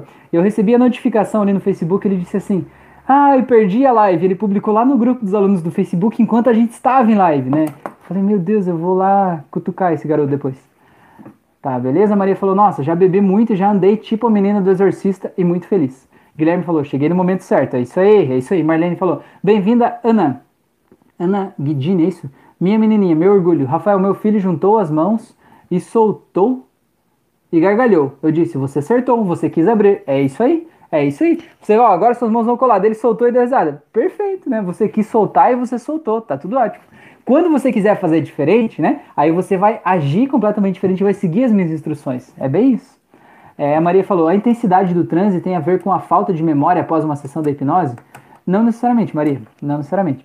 Ah, você está falando, tipo, ah, se eu fui num transe muito profundo, eu não vou lembrar o que aconteceu, né? Não necessariamente. O Guilherme falou, Maria, eu acho que o transe trabalha com a falta de memória, diversas coisas que eu esqueci acabo lembrando. É, o, o Guilherme já está falando de outra coisa. O Guilherme está falando assim que quando você está no estado de transe, você consegue acessar memórias que você não lembrava que elas existiam. E a Maria está perguntando: se eu estiver num transe muito profundo, depois da sessão, eu não vou lembrar das memórias que eu acessei durante a sessão. É isso, né? Eu acho que eu respondi para os dois, né? Se eu entendi direito. Ana, boa noite, seja bem-vinda. Neiva falou, cadê Ana Marlene? Bem-vinda, tá. Ilza, verdade, me sinto assim, tenho um problema e fico comendo, fico ansiosa. Aí, ó, você já achou o problema. O primeiro passo mais importante você já deu, você já viu o problema. Agora tá muito mais fácil ressignificar ele, né? É, tá. Guilherme falou, Aconte aconteceu muito com isso, Rafa, comigo, tá? A Nereva falou, fluxo universal de energia cósmica. A Maria falou, Guilherme, eu não falo da falta de memória em geral, mas sim a falta de memória após a sessão. Eu já fiz algumas sessões de hipnose como paciente não consigo lembrar das sessões completas. E é melhor você nem lembrar mesmo, Maria, tá tudo certo. Apenas alguns flashes da sessão. Rafael Rocha, a mente tem um poder espetacular. Guilherme falou: Ah, sim, Maria, entendi. Interessante essa pauta. Maria. Então eu sei que eu estive consciente o tempo todo, mas logo após a sessão não consigo lembrar, só lembro das coisas mais marcantes. Guilherme falou: Eita, que sinuca de bico, misturar a religião. Essa live tá uma belezura, é isso aí. Lembro de tudo, Maria. Eu entro no estado profundo de transe, muito fundo mesmo. Neiva falou: quanto mais profundo o transe, às vezes no final de um street, por exemplo, dou o comando, coloque o dedo na testa e lembra. É, daí o Guilherme falou: vai de pessoa para pessoa. A Nereida falou: será, Neiva? Simplesmente não tenho apetite, mas como tenho que seguir uma dieta rigorosa de 3 em 3 horas, mas mesmo assim emagreci. Você tem que seguir essa dieta ou você quer seguir essa dieta? Vamos lembrar da nossa live do meta modelo. Guilherme falou: Eu adoro meu, meu transe, né? Eu vejo as coisas, escuto, sinto e acredito, e sinto até os cheiros dos lugares que estou. Neiva, esse toque na testa, o terapeuta geralmente usa pressionando o ponto para eu entrar em transe também. É, mas no caso, o, o que a Neiva está falando é só um, um, comando, ó. Quando eu tocar na tua testa, você, a tua memória vai voltar. Porque assim, é, isso a gente usa em hipnose clínica, né? Então você vai lá e faz a pessoa esquecer o nome, esquecer o número 7, fazer um monte de coisa tal, aquelas coisas todas. Aí você diz, ó, quando ela está em transe, né? Diz, ó, eu vou contar até três, você vai abrir os olhos não vai, não vai lembrar de nada do que aconteceu. Um, dois, três. A pessoa abre os olhos e não lembra. Né? Ela acha que não aconteceu nada. Daí o que a Neiva disse, quando eu tocar na tua testa, a memória vai voltar. Mas a Neiva podia dizer, quando eu tocar no teu dedo, a memória vai voltar. A Neiva podia dizer assim, quando eu der um sorriso para você, a tua memória vai voltar. Tanto faz o que ela fizesse, né? Quando eu estalar os dedos, a memória volta, né? Quando eu jogar um beijinho, a memória volta, né? Tanto faz. Era só criar uma condição para dar para que a, né, a, a, instrução para que o subconsciente traga a memória da pessoa de volta, né? Beleza? É, a Nereida falou, Caroline, nem sei porque tenho que me alimentar de 3 em 3 horas. Tá. A Neiva falou, Nereida me chama depois, vou falar de algo que estou acompanhando. Guilherme, gente, eu tenho que dormir, acordo às 5 horas hoje. Seja, boa noite, vai lá. A live fica salva assim. Guilherme, alguém sabe algum app de iOS que eu possa baixar as aulas e lives para assistir offline? Tento usar o Young Radio. É, olha, você pode fazer pelo Spotify, né? O Spotify dá para você fazer, né? O Spotify acho que dá para baixar também, né?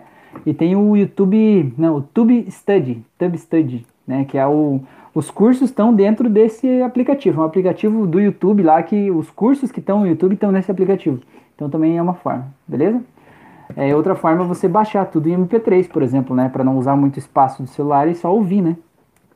A Neiva falou gravador de tela ou online converter. Tá, Maria Eduarda. Acho que só de pensar que estamos ali procurando melhorar é algo que altera o nosso pessimismo para otimismo. Ainda mais com pessoas totalmente orgulhosas como eu era. Olha, coisa boa, hein? Gostei do era, hein, Maria Eduarda? Muito bem. É isso aí. O mais importante é a gente querer se melhorar. Quando a gente decide que a gente quer se melhorar, o universo, Deus, a fonte, criadora, o que você quiser, de alguma forma faz vir na tua vida coisas que vão te levar nesse caminho, né? É, e quando você decide melhorar, você consegue ver coisas que podem te ajudar a melhorar, que sempre estiveram ali, mas que você não estava vendo. Guilherme falou: Jesus disse que todos os caminhos levam a Deus. Franciele falou: Guilherme, o curso está no Spotify em um app de curso. Rafa, qual o nome? É o Tube Study.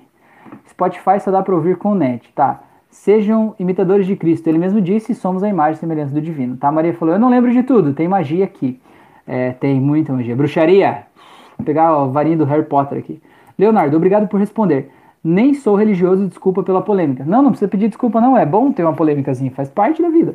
Nereida falou, Neiva, é tudo que tenho. Insul, insulinoma. Ah, é, tinha me falado, né? Se não comer, minha glicemia cai muito. Guilherme falou, negócio da escada funciona muito comigo. Legal. E a Neiva falou, legal, Guilherme. Beleza, pessoas. Então acho que por hoje era isso, né? Estamos aí passando de uma hora, já temos uma hora e onze. Então, se tiverem mais alguma dúvida, mais alguma coisa aí que eu não respondi para vocês, me contem aqui, que eu falo já, senão a gente já vai encerrando por aqui. É, hoje, hoje eu acho que a gente não tem prática para fazer, porque a gente não tratou nenhum assunto específico, né? Não teve um tema de live, então não temos um tema para fazermos prática. Então, se vocês tiverem mais alguma dúvida, vocês me falem aí. Se vocês tiverem alguma sugestão de prática, alguma coisa, me falem também, tá? É, se vocês quiserem me mandar para aquele lugar, pode falar também. Eu vou, eu vou ler aqui, tá? Eu leio tudo, não tem problema. É, já aproveito então fazer o convite para vocês fazerem o meu curso de hipnose clássica e o curso de hipnose clínica que estão aqui no YouTube disponíveis gratuitamente na descrição desse vídeo. Tem o um link deles. Eu tenho um curso de hipnose aplicado ao controle da ansiedade também que está aqui na descrição do vídeo. É, eu tenho várias auto-hipnoses, é, cada uma focada para tratar um assunto específico da tua vida, que é como se fossem pequenas sessões de terapia, né, com hipnose, com ferramentas de hipnose PNL ali, que estão aqui no YouTube gratuitamente também. Oi? Prática. Mas do que? A Fran tá me falando aqui, escreve lá no chat. Eu já perguntei. Vamos ver se alguém me responde. A Fran veio me dar umas dicas aqui de eu pedir sugestão para fazer a prática. Se vocês quiserem, vocês escrevam aí, senão, senão não tem, tá bom? Tá, deixa eu ver o que mais que eu tava falando. Tá, além disso, eu faço auto-hipnose personalizada, então se você tem um aspecto da tua vida que você quer melhorar, né? Aí você pode pedir uma auto-hipnose para eu fazer, uma auto-hipnose para você ouvir todos os dias, para você estar tá sempre focado naquilo que você está querendo melhorar. Eu faço sessões de hipnose clínica à distância, né? Então, uma sessão que ela tem em média duas horas de, de, de duração. A gente faz regressão de idade ou de vida, se for o caso. A gente volta para os traumas, desamarra, ressignifica, né? A gente é, dessensibiliza os gatilhos da tua vida que de alguma forma fazem você se sentir mal hoje. A gente traz boas emoções e sensações de outros momentos da tua vida e associa o momento presente para você sentir bem, se sentir feliz, sentir paz, né? Então a gente faz bastante coisas incríveis, inclusive faz uma ponte ao futuro, quase sempre eu faço isso, para você ver para onde você está indo, né? E se lembrar daquela pessoa incrível que você pode ser, sem precisar pensar nos condicionamentos que você tem, né? Que a gente tem o hábito de pensar na nossa vida de amanhã com base na vida que a gente tem hoje. Só que se você parar para pensar, há 10 anos atrás talvez você não imaginasse que ia ter a vida que você tem hoje, né? Então, que vida você pode ter daqui 10 anos se você pensar fora do condicionamento da vida que você tem hoje? É loucura pensar sobre isso, né? Então por isso que eu gosto de fazer na sessão, porque ajuda a pessoa a ter uma perspectiva de vida, que às vezes as pessoas não têm perspectiva. Às vezes você olha sobre a tua vida atual hoje e você olha para o futuro e diz assim: "Ah, vai ser uma bosta, né? Não tem jeito, não tem saída, não tem nada, vou continuar vivendo um dia depois do outro, né?" E você não veio aqui para ter essa vida, né? Você veio aqui com uma missão para viver uma vida incrível, que você sabe que você tem uma coisa incrível para você fazer, né? Uma missão maravilhosa para você fazer aí. E existe algo que mexe com você. Eu tenho uma live aqui no canal que é sobre missão de vida. É, procure, tem uma playlist no canal de lives tem uma live lá sobre missão de vida. Faz aquela live lá, quem sabe você descobre aí o que, que faz o teu coraçãozinho bater mais forte, entendeu? E de que forma você pode começar a fazer isso no teu dia a dia. Não só como uma atividade profissional, mas como algo que te, te jogue para frente, né? Algo que te traga energia, que te dê o combustível necessário para você poder mudar todos os padrões que você precisa mudar na tua vida, tá? É, outra coisa que eu quero dizer para vocês é que se você está ouvindo essa live pelo Spotify, venha assistir ao vivo comigo toda segunda e quinta-feira à noite, às 9h36 da noite, no YouTube, certo? 21h36. Para a gente poder interagir, você poder perguntar, eu poder responder e a gente poder conversar, tá? Porque a sua opinião é muito importante, eu quero tê-lo ou tê-la aqui comigo, tá bom? Beleza? Então deixa eu ver o que mais vocês falaram aqui. É, tá, tá, tá. A Fátima falou: hoje não ouvi criança chorando. Pois é, hoje hoje tá de boa, né? Mas às vezes acontece, e elas são crianças e as crianças fazem isso, né? Isso é a coisa mais natural que acontece no mundo das crianças é elas chorarem. Então, que coisa boa, quer dizer que tá tudo certo, né? É, a Nereida falou: somente gratidão, ótimo descanso a todos. A Ana Paula falou: gratidão por tudo. Maria falou: para quando outra live de duas horas? Ou para quando outra live de duas horas? Não sei, quando a gente tiver assunto pra gente chegar em duas horas, né? Quando a gente tiver assunto, a gente vai, né? Que tal? Quem sabe no lançamento do curso de hipnose conversacional.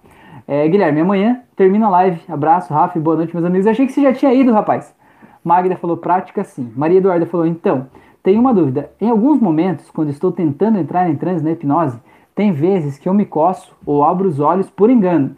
Isso altera de alguma forma, me sinto anormal aqui. Então, quando você começa a se coçar, né, é um, um estímulo externo que está acontecendo no teu corpo que de alguma forma tem do, dois significados, né? De alguma forma é algo em você que não está querendo que você acesse a memória que você está querendo acessar, certo? Algo em você que está apegado à situação do jeito que ela está hoje para não mudar aquele aspecto da tua vida. Isso vai puxando a tua atenção para você sair daquele estado de trânsito, para você nem ir, né? Para você não fazer a transformação que você quer fazer. E a outra coisa que pode ser é que talvez aquilo ali já seja uma carga emocional da memória que você vai ressignificar tá? Então imagina que o teu trauma lá teve muita coceira envolvida, ou de alguma forma o, a emoção que ficou guardada lá no trauma do passado, ela ficou somatizada aqui no teu nariz, por exemplo, fica coçando.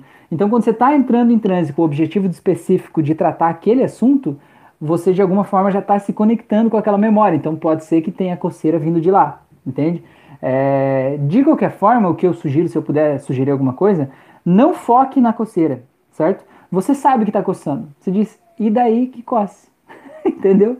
E daí que coce, não tô nem aí. Porque se você foca na coceira diz, não, não quero coçar, ou eu não posso mexer o braço, porque se eu mexer o braço eu vou sair do transe. Mas daí você tem que mexer o braço para coçar o nariz e você acha que saiu. Você diz assim, relaxa, meu. A coisa mais importante é você estar tá em paz, você estar tá bem com você mesmo, entendeu? Aí você tá lá de boa, começou a coçar o nariz, você continua concentrado no que você tá fazendo. Se tiver que coçar, vai lá e coce, tá tudo bem, tá tudo certo, tá tudo tranquilo. O importante é você pensar, que se isso é uma autossabotagem, né, o teu corpo não está querendo tratar aquele assunto específico, você tentar entender por quê, você tentar entender o que, que você ganha na tua vida atual se mantendo naquele estado em que você está, tá? E se você quiser entender sobre ganhos secundários, tem uma palestra aqui no canal do Wender Guindini. Se você digitar o nome dele aqui, o Wender é com W, tipo vender, só que com W, né? Wender. Digita o Wender aí no meu canal que você vai achar. Uma palestra dele, ele fala sobre ganhos secundários de um cara que era gago que ele tratou e que o cara contratou ele pediu para ser gago de novo porque ele não suportava a vida é, de não ser gago, né? Porque os ganhos secundários que ele tinha com a gagueira eram muito grandes, né? Ele era bem tratado pelas pessoas, todo mundo dava outra chance para ele e tal, né? E quando ele deixou de ser gago, ele perdeu tudo aquilo. Então, se algo dentro de você está te auto-sabotando para fazer aquela transformação específica de uma auto-hipnose lá, talvez você está ganhando algo em manter o padrão atual e você tem que ser sincera com você mesmo para entender o que, é esse algo que você está ganhando. Porque dizer assim, não, eu não ganho nada. É fácil dizer isso, né? Mas você diz isso e pode continuar desse mesmo jeito a vida inteira, né? Ou você pode olhar para você e tentar achar o que está lá, né? Marlene falou, faz uma meditação do seu sentir. Mas faça, por favor. Ah, hoje, né? O que eu tiver com vontade. Tá, beleza. Tá, a Nereida falou, melhor, deixa pra próxima, Rafael. Daí fazemos com mais calma. Obrigado pela live linda. A Magda falou, Maria Eduarda, isso acontece comigo nas auto-hipnoses. Coço, olho, nariz, cabeça. Ana falou, isso também acontece sempre comigo, quando estou fazendo alguma prática. Por quê? A Fátima falou, não foi crítica, hein? Não, tá, tá tranquilo, tá tudo de boa. Tá, pessoas, estão de boas então? Tudo certo? Tudo tranquilo? Eu expliquei para vocês? Não expliquei? O importante é vocês não deixar a cócega impedi-los de fazer o que vocês querem fazer, entendeu? É, até você pode dizer assim, agora eu vou provar para essa cócega que eu sou maior do que ela, né? E aí você vai lá, ainda cria uma sugestão mental, é, o que eu acho legal da hipnose é que com a hipnose você, a gente chama, chama muito assim de, é, não é comandos embutidos, tem um nome para isso que me fugiu agora, é você associar uma coisa a outra, tá? Então, por exemplo, vou dar um exemplo só para você entender o que é associar uma coisa a outra. É, eu posso dizer assim, ó, quando eu soltar essa caneta e ela sair do vídeo, você vai entrar num transe profundo, né? Eu falo um, dois, três e tiro a caneta. Então a pessoa entra num transe profundo porque eu criei a condição, certo? A condição é, era a pessoa entrar no transe, certo? Mas a caneta não tem nada a ver com o transe da pessoa. O que essa caneta tem a ver com o teu estado emocional? Não tem nada a ver. Então o que você pode criar um comando embutido? Você pode dizer para você mesmo assim: e quanto mais coça, mais profundo eu entro no relaxamento. E quanto mais coça, mais profundo eu vou no transe, entendeu? E você fala para você mesmo, por quê? Porque você usa uma coisa que está acontecendo naturalmente, né, que é a coceira, e você está associando ela ao fato de você entrar em transe, entendeu? Então eu faço isso sempre quando eu estou fazendo uma sessão de hipnose e eu ouço barulhos no fundo, às vezes lá na casa da pessoa, né, à distância, é, tem barulhos, tem uma rua, carro passando, gente falando e tal. Aí eu digo assim: e todos os sons externos servem apenas para que você relaxe mais e mais. E quanto mais barulhos de rua você escuta, mais você relaxa. Por quê? Porque é uma coisa que está acontecendo naturalmente, né? Eu acabo usando aquilo como uma. acabo amarrando aquilo ao fato de aprofundar o transe, né?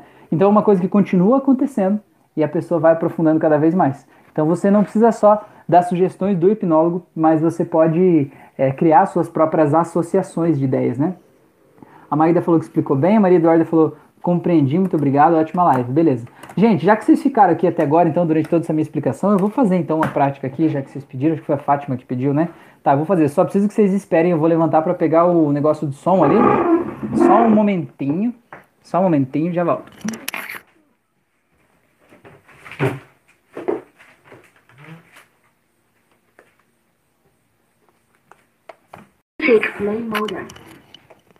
Torcer para eu não derrubar o celular hoje.